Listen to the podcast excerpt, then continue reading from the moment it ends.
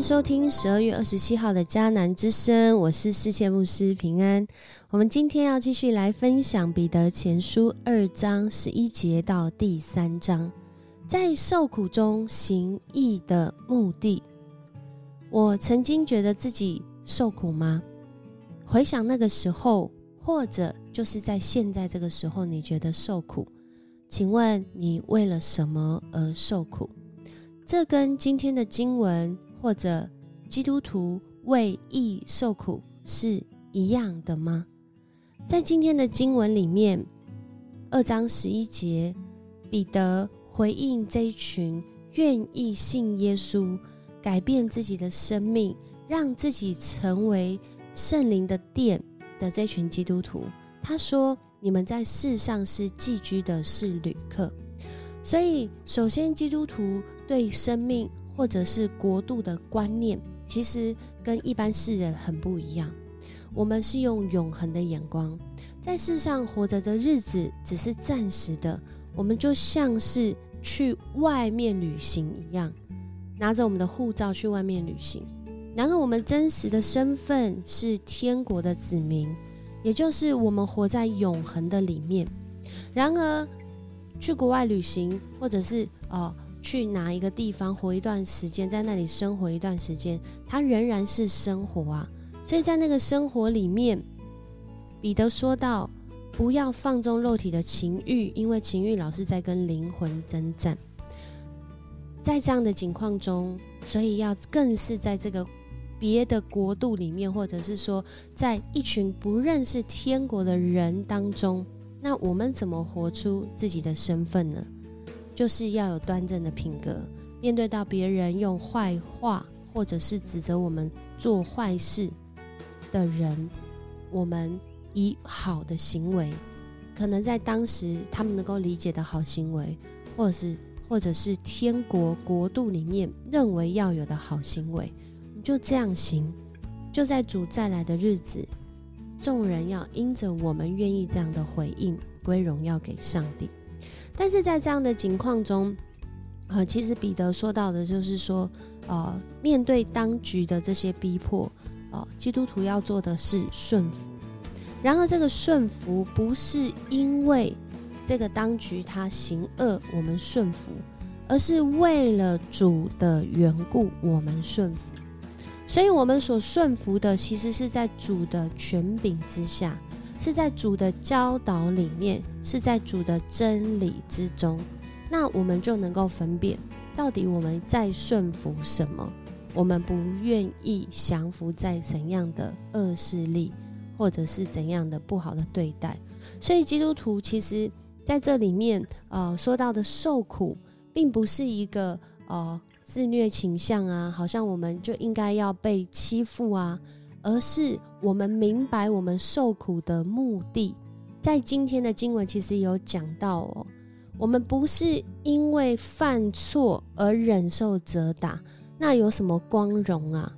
如果我们是因为行恶，所以我们受苦，那原本就是我们自己要付代价的。然而在这边讲的受苦，是说因为行善而忍受苦难的人，才能蒙上帝赐福。在今天的经文很重要哦，上帝呼召我们的目的，在彼得的话语里面说，上帝呼召我们，因为基督为你们受苦，给你们留下榜样，为要使你们能够跟随他的脚步走。耶稣基督没有犯过罪，他也没有撒谎，他受辱骂不还口，受虐待不说恐吓的话，他仰望公义的审判者。而耶稣基督，他亲身把我们的罪带到十字架上，使我们不再生活在罪中，只为公义而活。重点是我们受苦是为了公义而活，我们为了耶稣基督所为我们付上代价那样极大的恩典而活。所以在接下来就有举例到，特别是讲到很亲密的关系，丈夫跟妻子，这里在讲到说，所以。重点不是我们做了什么样的行为，我们把自己弄得很漂亮，把自己弄得很好像很有呃这些资源，很有这个就班呐这样子。而重要的是，我们有没有活出在上帝的真理中那个顺服的态度？我们相信上帝亲自要来拯救。在这里举了一个例子，可能会对许多人来说是一个挑战，因为他举的例子是亚伯拉罕信心之父，他也有信心软弱的时候。当这个亚比米勒王看到他的妻子莎拉，非常的喜欢，可是，在那个时候，亚伯拉罕他信心软弱了，他就谎称莎拉是他的妹妹，而且还跟他讲好。那如果你是莎拉，在当时你会怎么想？我想现在啊，这个两性平权哦，性别平权哦，所以很多时候，人家在讲这件事的时候，可能马上跳出来的就是这个权利的议题。然而在这里，在当时代。女性很多时候被看作是财产的时候，莎拉她好像没得选，她顺服，然后在彼得的话语中说，她仰望上帝的圣洁，妇女也都以服从丈夫来装饰自己。他不是以那外在看得见来装饰自己，而是透过他的行为。可是他这样的行为，其实在当时非常的危险，因为亚比米勒王。真的就把他抓走带走了，但是在这当中一个关键，人真的会软弱，真的好像在那受苦中也可能会失了差错，然后上帝出手责备 哦这个亚比米勒王，让他吓一跳，怎么怎么怎么这个人是亚伯拉罕的太太，怎么会说哦是他的妹妹？赶快把她还给他。上帝都知道。我们在受苦中，到底能够忍受多少？我们的心会不会偏差？我们会不会就在那受苦中，其实我们反而成为了那个从受害者变成加害者的人？所以今天的经文啊，必须祷告经文说：不要以恶报恶，以辱骂还辱骂。相反的，要以祝福回报，因为上帝呼召我们的目的是要赐福给我们。我们在世上因着相信耶稣基督。我们改变我们自己的生命，我们一定会遇到不适应甚至不舒服的地方。然而，这些看似受苦的经历，如果是为了行善的目的，如果是为了上帝的公义，如果是为了领受上帝的赐福，那么这就是我们要受的苦。而在这受苦中，彼得前书十三节说：“啊，今天经文十三节说。”为义受苦也多么有福啊！因为当我们敬畏基督、以他为主的时候，有人要我们解释心里的盼望的时候，如果我们是预备好，我知道我为了什么受苦，我知道我很清楚，我站在真理中，我倚靠神，我可能要走错了，但神把我带回来。当我们用那谦恭温和的态度回答。以清白的良心，让那些侮辱我们、觉得我们作为基督徒表现出来的这些行为，他们觉得不怎么样啊，看不起啊，觉得毁谤啊，他们就在基督徒愿意活出一致的生命的时候，自己会感到惭愧。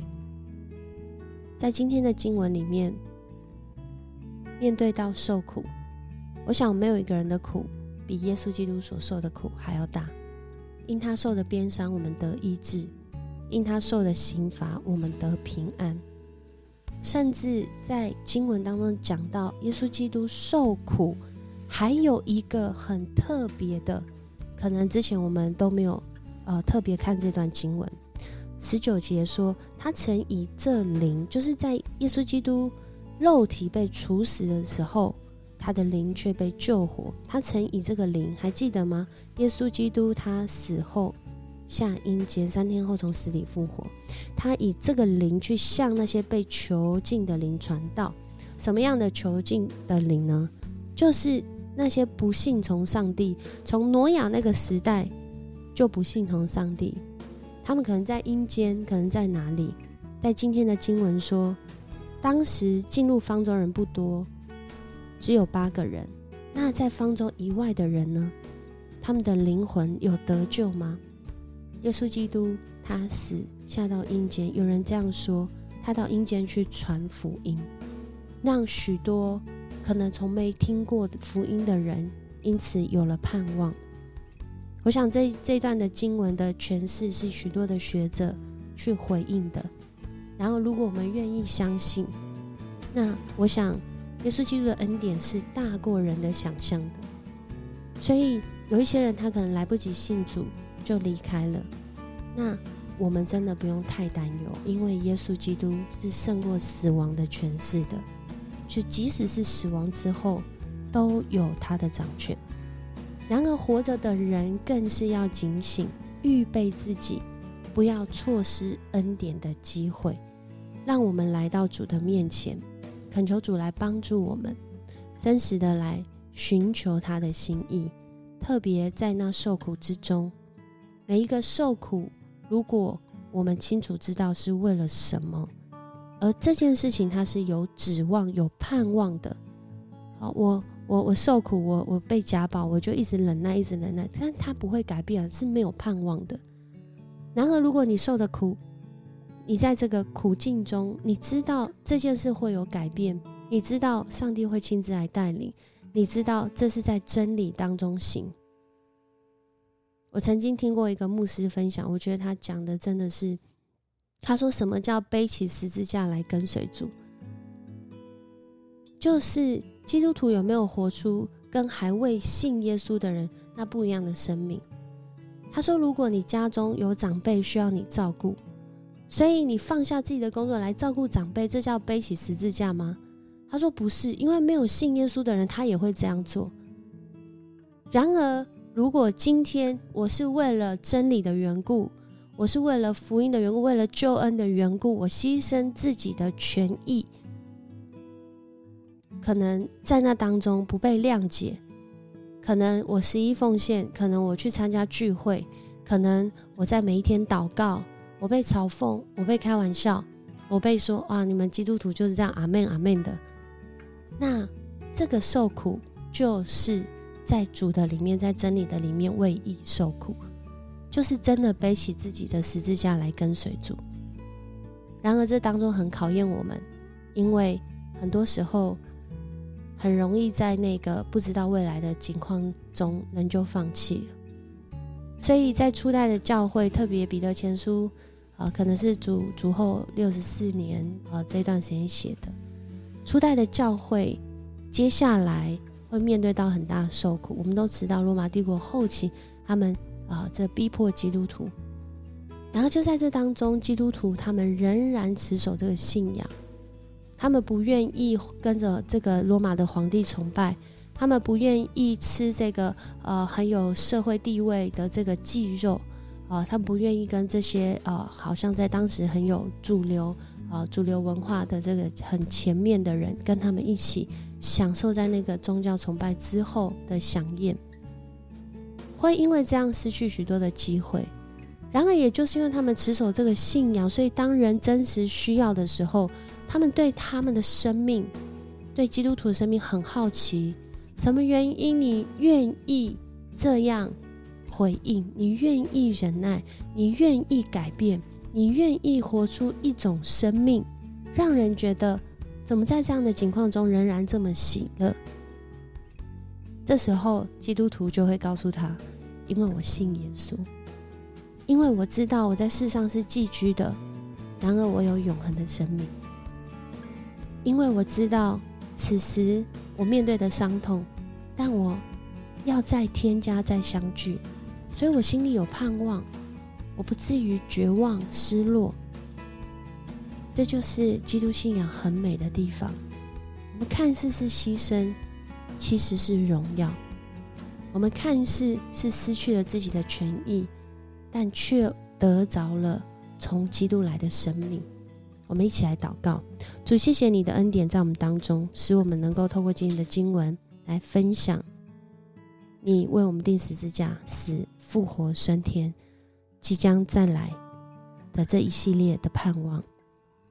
感谢你在这个岁末年终的时候。使我们再次来思想，我们在受苦中为什么要行义？为什么要活出与你和好的关系？为什么我们愿意忍耐那个受苦？求主也帮助我们去分辨什么是我们不需要受的苦，什么是我们需要为真理的缘故所受的苦。这样祷告，奉主耶稣的名求，阿门。很高兴跟你一起分享迦南之声，我是世谦牧师。我们明天见。